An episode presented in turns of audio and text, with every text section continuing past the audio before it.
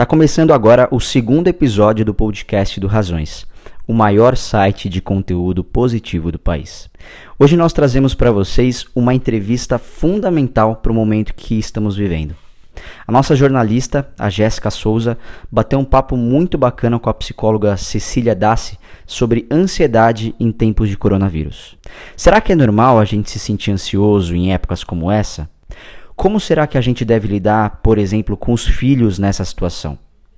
O que podemos fazer para esfriar um pouquinho a nossa cabeça no meio dessa confusão toda? Eu não vou falar demais para não dar nenhum spoiler, mas o papo realmente está muito bom. Lembrando que nós já estamos disponíveis no Spotify, no Google Podcasts e no Deezer. E em breve nós estaremos também presentes no aplicativo Podcasts da Apple. Para não perder nenhum episódio, não esqueça de seguir o Razões na sua plataforma favorita. Fazendo isso, você recebe uma atualização automática sempre que a gente lançar um novo episódio. Um beijão para vocês e fiquem agora com a entrevista.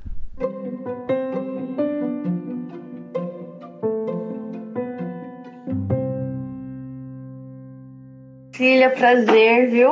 Prazer é todo meu, estou muito feliz de poder estar aqui. Qual a sua visão aí de como as pessoas estão se sentindo né, com esse cenário nosso atual aí? Eu acho que a palavra principal é o medo, né? E é absolutamente compreensível que seja.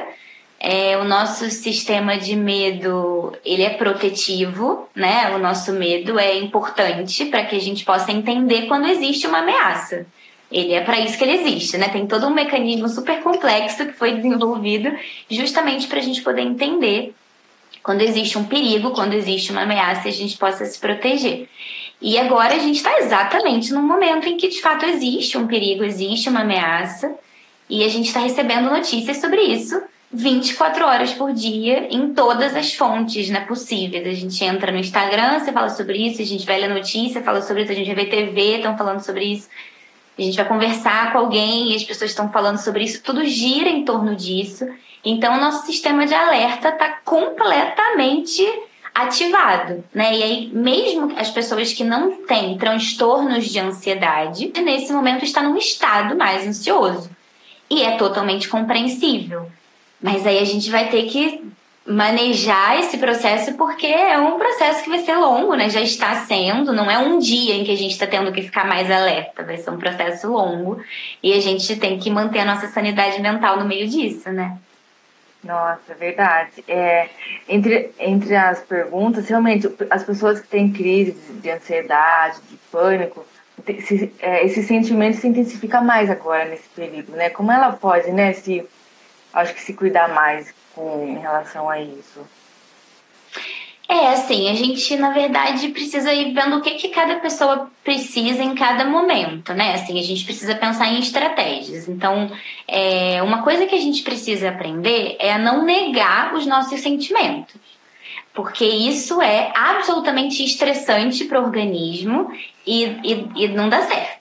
Então, quando a gente começa a ficar ansioso e começa a falar, eu não posso ficar com medo, eu não posso ficar nervoso, eu não posso ter uma crise de ansiedade, eu não posso ficar nervosa agora. A gente precisa ficar muito atento porque diante dessa sensação de que eu não posso ficar ansioso ou ficar ansiosa, aí que eu vou ficar mesmo, porque eu tô lutando, eu tô travando uma batalha internamente contra uma emoção que não tá sob meu controle. E aí eu vou entrando num estado de alerta porque eu não posso ficar alerta. E o corpo fica, meu Deus, eu não posso sentir isso, mas ele já tá sentindo. E não tá na nossa escolha desligar, né? Apertar um botãozinho e desligar. Então a gente precisa muito, assim, a primeira coisa para a gente poder aprender a lidar com o nosso medo é parar de lutar contra ele. É parar de achar que ele está errado, que ele não devia estar tá ali, que a gente devia conseguir manter a calma e ser super otimista numa situação em que sim, a gente está com sistemas de alerta totalmente ativados. Então, ficar ansioso nesse momento é absolutamente normal. E aí, poder aprender a lidar com isso e respirar e falar: ok, eu estou sim ansioso, ansiosa, estou mesmo. A situação é ansiogênica, né? Uma situação essencialmente geradora de ansiedade. Então, quando a gente consegue aprender a lidar com isso sem ficar entrando em pânico por estar entrando em pânico, isso já meio que é, para o looping, né? Porque a tendência é que vai virando uma bola de neve e essa ansiedade vai crescendo cada vez mais. Então, quando a gente consegue acolher e falar, pera, calma, sim, estou ansioso, estou ansiosa, é uma situação difícil, é uma situação desafiadora, estamos todos num, numa, numa situação muito complicada, a gente consegue falar, ok. E aí o sentimento vem e vai embora. A tendência é essa. Ele não vai embora completamente, porque é uma situação difícil mesmo, mas ele para de escalonar e de crescer cada vez mais ao ponto de você começar a passar mal, a ter sintomas físicos, a ter falta de ar, a ter sudorese, né, taquicardia. A coisa vai ficando mais suave. E uma coisa importante também para essas mães, né, que estão em casa ali com seus filhos, e os pais que estão em casa com seus filhos, ou não só filhos, mas irmãos menores, enfim, que tem essa dificuldade, poxa, como é que eu vou falar para o meu filho, para minha filha que eu estou tendo uma crise de ansiedade? Tá tudo bem você falar que está tendo uma crise de ansiedade. Né? Você não precisa disfarçar os seus sentimentos para uma criança. Claro, é importante que a criança não te veja completamente fora de controle, correndo pela casa, batendo a cabeça na parede, porque as crianças vão ficar muito nervosas também, vão falar, meu Deus, se até os adultos estão assim, o que, que resta para mim, né? Mas tá tudo bem poder compartilhar. Eu preciso ficar um pouco sozinho, eu preciso ficar um pouco sozinha porque eu tô nervosa, eu tô com medo, né? A mamãe e o papai têm medo, a mamãe e o papai estão preocupados, a mamãe e o papai querem seu bem, e a gente sabe que tem uma situação perigosa, tem uma doença, as pessoas estão ficando doentes, e a mamãe tá, tá preocupada, e a mamãe precisa relaxar. E aí, enfim, as estratégias para tentar se acalmar precisam ser vistas com muito carinho muito cuidado. Uhum. Porque tentar se acalmar na marra não funciona, né? Então, dentro de uma crise de ansiedade, você tentar meditar, por exemplo, é mais ansiogênico.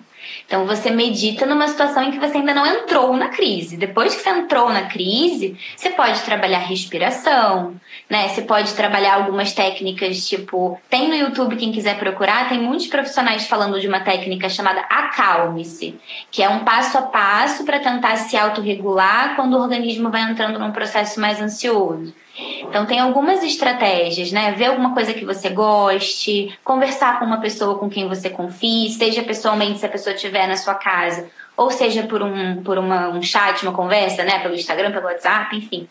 Mas ir encontrando as estratégias que te ajudem a se acalmar.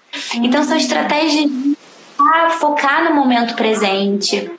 Às vezes ir pra janela, olhar pro céu, é, são muitas coisas. Às vezes ver um cachorrinho brincando, um gatinho brincando, olhar para o céu, ver as árvores balançando. São estratégias para tentar lembrar o seu cérebro de onde ele está. Né? Porque o sistema de medo é um sistema que é como se o cérebro estivesse entendendo que existe um perigo muito grande vindo na nossa direção, né? Como se tivesse um leão vindo nos atacar. E quando a gente lembra o cérebro que, calma, sim, existe um perigo, mas ele tá fora da minha casa, né? Ele tá ali, eu, tô fazendo as coisas que eu posso, eu tô fazendo o que é possível fazer nesse momento para me manter seguro, para me manter segura. Não é uma arma química que tá entrando pela janela, invadindo a nossa casa pelo ar, né? Se a gente não tiver em lugares expostos, colocando a mão, colocando na nossa boca ou no nosso nariz ou no nosso olho, não vai se contaminar então, mesmo que você esteja necessitando andar na rua, mas se você tomar as medidas necessárias, não vai te contaminar. Então, poder ir lembrando disso, né? E se autorregulando, falando, calma, o perigo existe, mas calma, né? Não está completamente fora do meu controle, eu estou aqui completamente exposto. E poder lembrar disso pode ajudar o nosso organismo a voltar para um estado não totalmente não ansioso, mas menos ansioso, menos em alerta.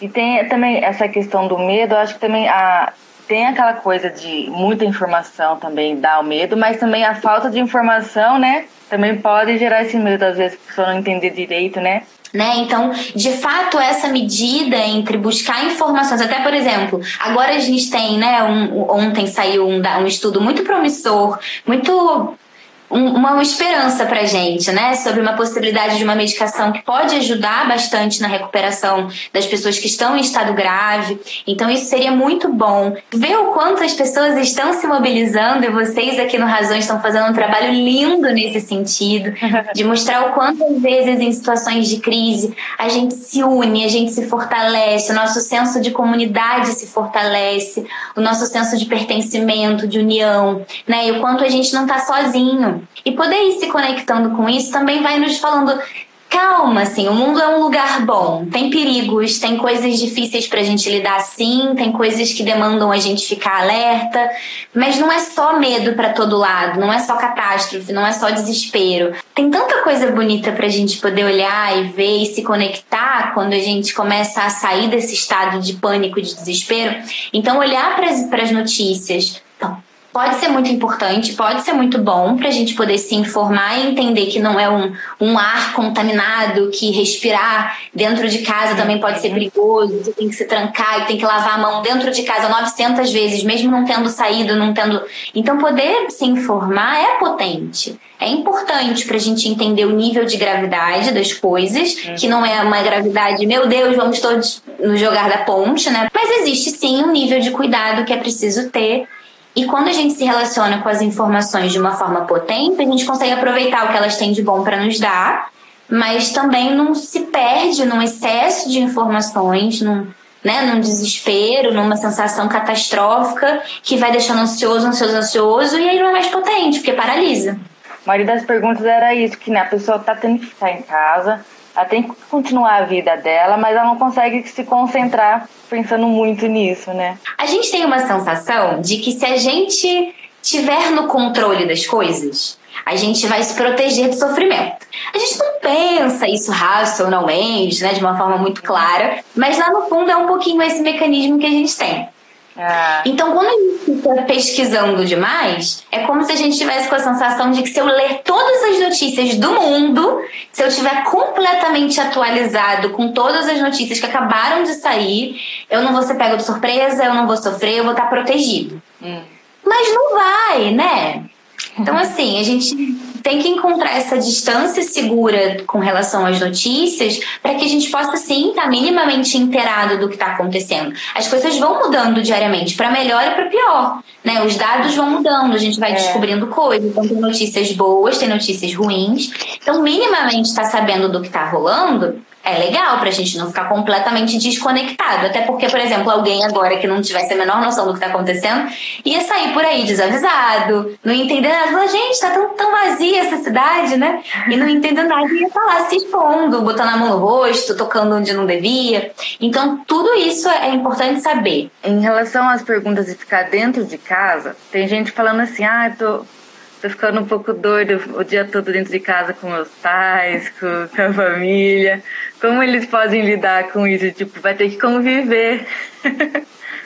Vai ter. Que difícil, né? Essa convivência forçada.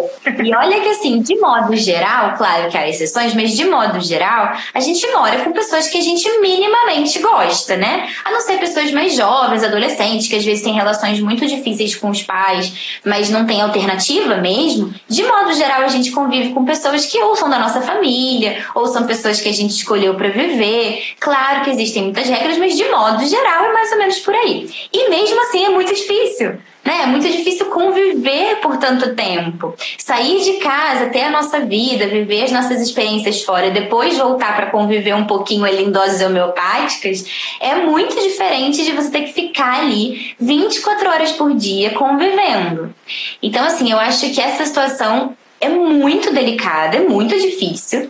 E a gente precisa primeiro poder se respeitar e falar, ok, tá difícil mesmo. Porque muitas pessoas se sentem muito culpadas. Ai, mas são meus pais, ai, mas são meus filhos, ai, mas é meu marido, minha esposa. Eu não devia estar tá me sentindo assim com o saco cheio dessa pessoa. tá tudo bem. Porque a gente não. A gente, é muito difícil. Eu sempre digo, imagina que você tivesse que conviver só com você. Se fosse uma pessoa. Você, seu clone ali. Já não seria difícil de conviver? A gente tem dificuldade de conviver com os nossos nossos próprios pensamentos, com Verdade. os nossos próprios sentimentos. A gente tem dificuldade de administrar as nossas próprias vontades, porque às vezes elas são antagônicas.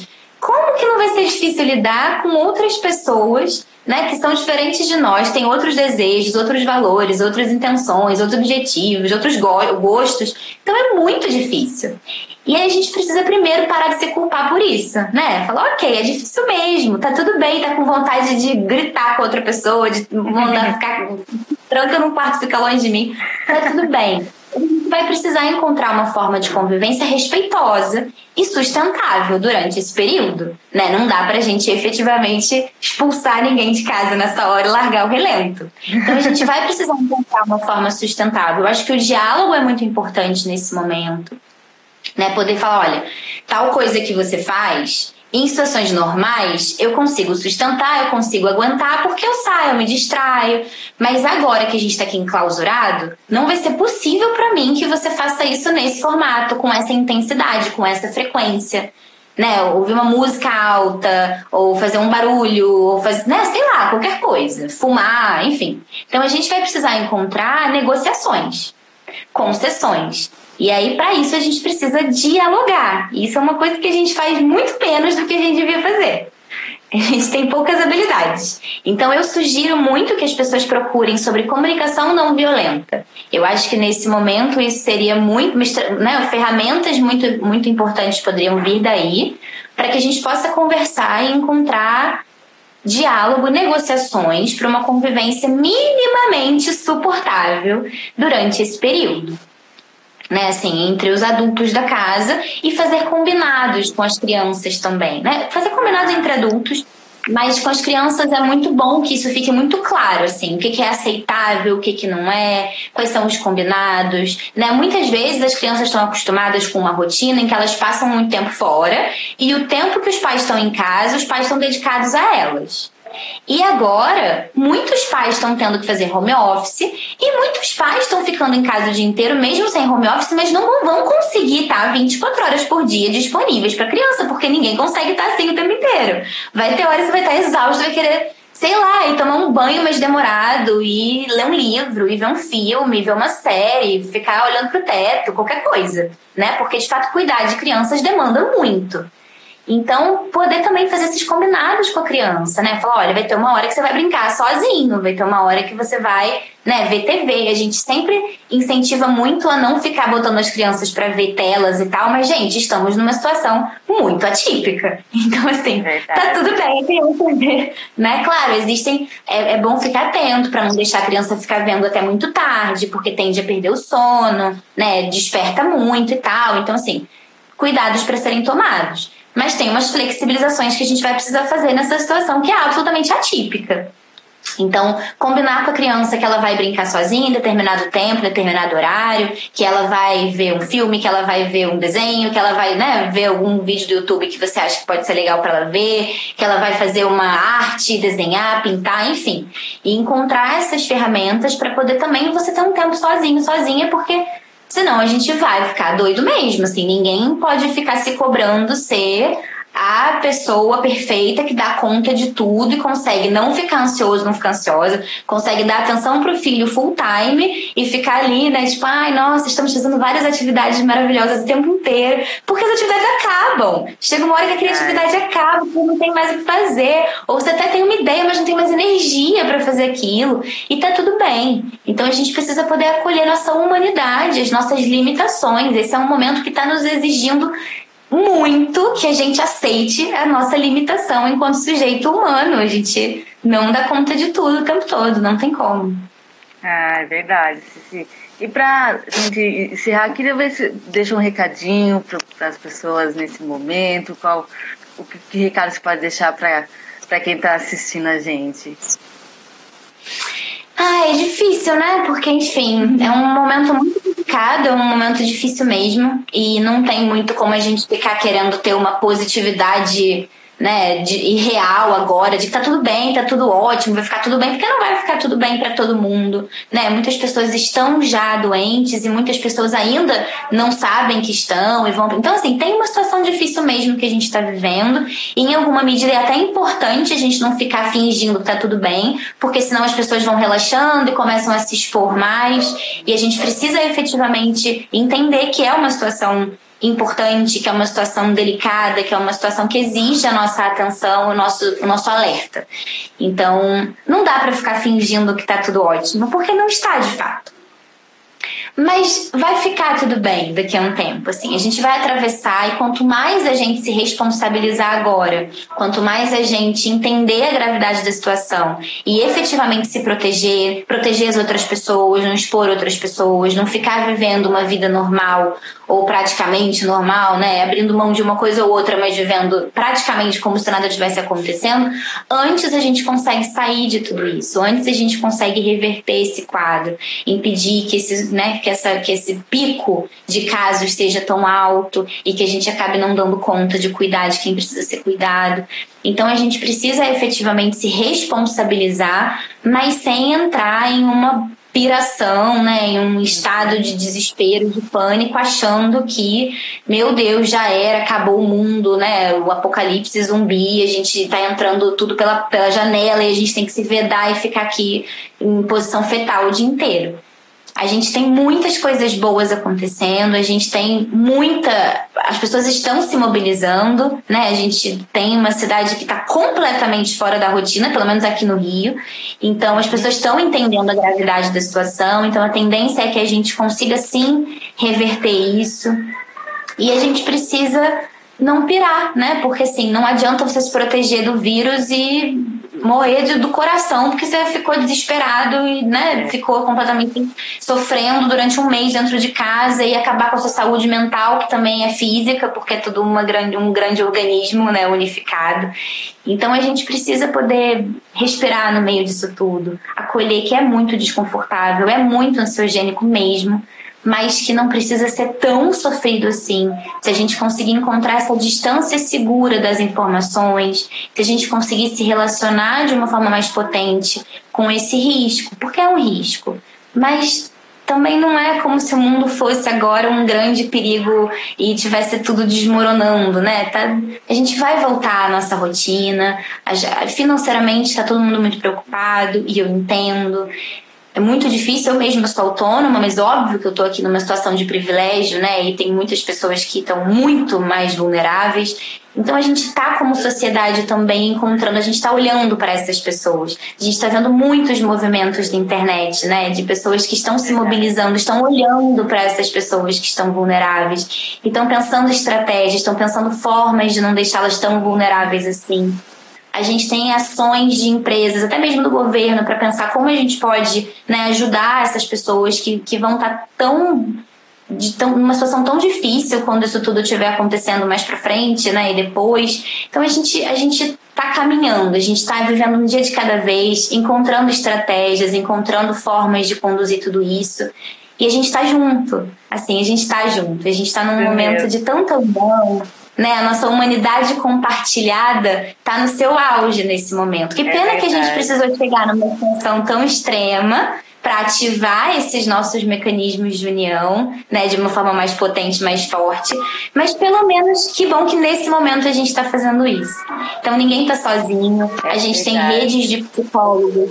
A gente tem redes de psicólogos atendendo muito é, gratuitamente ou por valores mais acessíveis. A gente tem muita gente produzindo conteúdo nesse sentido. Tem muitos aplicativos de relaxamento, de meditação, de yoga que estão liberando assinatura né, para as pessoas poderem se exercitar dentro de casa, meditar, se fortalecer e relaxar e se manter minimamente são. Fazer exercícios dentro de casa também é uma forma muito potente de gastar energia, de se equilibrar. Exercício físico é uma forma muito poderosa de, de equilíbrio de saúde emocional. Então, assim, tem muitas coisas que a gente pode fazer. Procurem seguir pessoas que produzam conteúdo que façam bem, né? Assim, que, que não te deixe em um estado de alarmismo, de desespero, que não sejam terroristas, que não propaguem fake news. Porque as situações reais já são preocupantes. A gente já tem notícias realistas que nos deixam em alerta. Então a mensagem é essa, que a gente se cuide, né? Que a gente se cuide muito e cuide das pessoas à nossa volta, que a gente se conecte à nossa humanidade e às nossas humanidades compartilhadas e que a gente encontre as nossas medidas, assim, né? O que que faz bem pra gente. Ler um pouco de notícia, se informar é, geralmente faz bem, mas também se você estiver num estado muito ansioso, às vezes é melhor se afastar completamente mesmo, pelo menos por um tempo, e também tá tudo bem. E se você estiver podendo se informar, se informe, mas encontrando essa distância segura, né? Eu tenho aqui também nos destaques do meu Instagram, um dos destaques chama Porco Espinho. E é uma metáfora, uma, uma historinha, uma, um conto que fala sobre essa importância da gente encontrar uma distância segura. No caso da, do, dos meus destaques, eu falo muito sobre as relações humanas. Mas nesse caso, a gente pode botar ali as informações, né? os, os dados, as informações que a gente está recebendo, para poder encontrar essa distância segura, se manter saudável fisicamente, né? sem estar infectado pelo vírus, mas também se manter saudável emocionalmente, porque tá tudo dentro de uma coisa só. Nosso organismo é um único um, um universo que é único, então a gente precisa pensar no todo. Verdade, Cici. Muito obrigada, viu, por, por esse bate-papo. Eu que agradeço. Com certeza vai ajudar muitas pessoas tá, que estão muito, muitas coisas, né, agora com esse momento. E daí, pessoal que quiser conhecer mais do seu trabalho, como é seu Instagram certinho? É cecilia.das, é isso? Dassi. É isso. É esse meu Instagram e eu tô tentando produzir conteúdo para ajudar as pessoas nesse momento. É difícil, né? Porque são muitas demandas, cada pessoa tem as suas demandas muito particulares. Eu não consigo atender a todos, né? Mas eu tô tentando pegar pelo menos o que a maioria das pessoas está sentindo e tô tentando compartilhar, tô tentando criar um conteúdo que ajude minimamente no meio desse, desse caos todo, né? Eu acho que tenho tentado e acho que tenho conseguido um pouco, tenho recebido bastante mensagem legal, então assim, eu estou muito aberta para receber é, mensagens, eu tento responder todo mundo, então quem estiver precisando de ajuda, manda mensagem, obviamente não consigo responder todos, mas eu tento, eu juro que eu tento. Obrigada, Cici, um beijão, prazer, viu, falar com você. Tudo de bom pra gente, vamos manter, estamos todos juntos, mas com álcool em gel. Isso mesmo. Beijo. Tchau, bom dia pra vocês, gente. Fiquem seguros.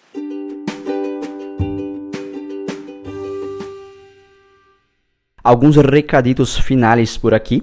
Lembrando que o Razões também entrou na luta contra o novo coronavírus e criou um espaço muito bacana para agregar todos os serviços que estão sendo disponibilizados de forma gratuita por conta da pandemia. Vocês vão encontrar lá, por exemplo, filmes, séries, jogos, museus virtuais, vejam vocês, serviços de consultoria e várias ferramentas para ajudar com o home office. Uma das marcas que vocês vão encontrar por lá, por exemplo, é a Faber-Castell, que liberou acesso gratuito a todos os cursos da sua plataforma online. E se vocês quiserem acessar todos os serviços disponíveis, é só acessar razõesparacreditar.com barra serviços traço gratuitos traço coronavírus. Se você perdeu, porque eu falei muito rápido, não se preocupe, o endereço está disponível aqui na descrição do episódio. E se você conhece alguma empresa que também está oferecendo esse tipo de serviço gratuito durante a pandemia, envia para gente através desse formulário dessa página que eu citei para vocês. O nosso time vai fazer todo o processo de curadoria e vai disponibilizar esse serviço lá na página também, tá bom? Até o próximo episódio, pessoal. Um beijo e por favor, se cuidem. É tempo da gente se cuidar, sermos muito responsáveis e também cuidarmos de todas as pessoas que a gente ama. Um beijão e até mais.